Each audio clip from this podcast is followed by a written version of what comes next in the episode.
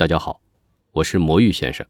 中年爱情这个话题，要不是小敏家的电视剧热播，恐怕我们在现实中已经无法顾及了。不是不存在，而是这个中年爱情呢，要不被现实所打败，要不就在隐秘中暗流涌动，谁也不愿多提及。中年的爱情更多的是一地鸡毛，几乎每一家都是。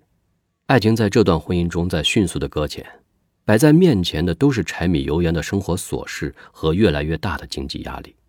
中年男人在家庭中最大的责任就是挣钱或者是工作，中年女人在家庭中最大的责任除了工作，还有养娃、教育以及更多的家庭事务。男人的能力呢，在家庭中慢慢的在退化，对于爱情的付出更是没有精力去顾及，而彼此双方整天为孩子。老人事务的忙碌已经疲惫不堪，在生活中看似默契的行为，其实已经无力改变，只能在妥协中寻求安稳。所谓的中年爱情，其实已经是在渐行渐远了。而更重要的是，其实是孩子拯救了太多的中年爱情与婚姻。如果没有孩子，估计中年人的离婚率会直线飙升。所以呢，中年爱情在经历五年、十年、二十年后，我们已经无法提及。但内心总会怀念曾经相恋时的美好承诺，虽然已经在现实中被磨砺得面目全非。热播剧《小敏家》把中年爱情的无奈和现实演绎得淋漓尽致，它呈现出一种中年爱情难得的美好时刻和内敛隐忍的幸福渴望，给了一个中年人爱情的一个希望、一个态度、一个尊重，让我们开始直视和面对这个社会环境中这帮中流砥柱的中年人。他们值得我们关注和体谅，因为他们太不容易了，他们背负的东西太多了，他们留给自己的空间和温情太少了。但还好，除了责任和亲情，还有爱来支撑，这样的生活能够走下去。用小敏家的海报所传达的一个信息呢，就是婚姻无法定义我们的生活，爱可以。这是对中年爱情最好的一种解读，当然也是一个理想的期望。因为除了剧情，当我们回到现实。我们还是会觉得中年的爱情实在是太不容易了，他们需要面对的东西实在是太多了。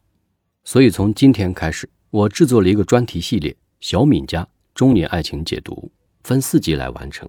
他们分别是：第一集中年焦虑，第二集前任之痛，第三集地下恋情，第四集中年再婚。今天算是开篇，也算是第一集吧。中年焦虑，我们先来谈谈中年焦虑吧。小敏家的剧情呢，之所以能够得到观众的认可和喜欢，那就是真实、接地气。它呈现出来的中年生活真实与繁杂、琐碎与妥协，都是中年人最真实的写照。所有的不顺利，所有的压力，让自己感到无奈，但又不得不去面对。现实生活就像是每天在打仗，每天都有新的战况，不得不及时调整和备战。应接不暇的琐事，让那份心变得浮躁。生活也变得不再安宁，而留给自己的温情和爱情已经像是没有了缝隙，变得越发的麻木和冷漠。在忙碌于上有老下有小的奔波中，时间总是不够用；在挣钱还钱再挣钱的常规打卡中，钱总是不够花。当然，每个中年家庭的状况是有所不同的，但面对的事情却是一件都不少。这个家庭的经济方面没有压力。又会在感情方面会产生患得患失，这个家庭的感情上稳定如初，但又在经济方面让你无法呼吸。每天大家都像是一个陀螺在不停的旋转着，又像是一次不能停泊的航行。一旦停下来，原本的生活就会发生巨大的改变，亦或是把自己唯一的保留的那份幸福也将无情的失去。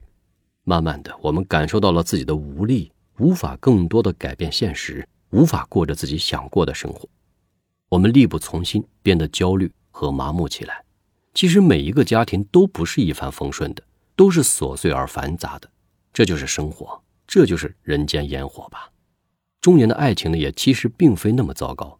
中年人在承受着事业、经济、孩子、老人等各项责任和需求的满足的同时呢，虽然疲惫，但还是痛并快乐着。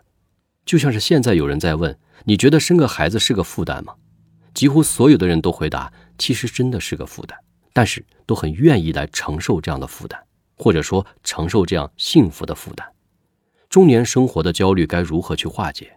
我们该怎样去正视这份中年的焦虑，寻找出一种答案？这就是小敏家电视剧最终传递的信息和目的。我们下集继续探讨中年爱情的话题，寻找出解决焦虑的最终答案。我今天分享的内容就到这里，喜欢我的朋友请订阅我的专辑。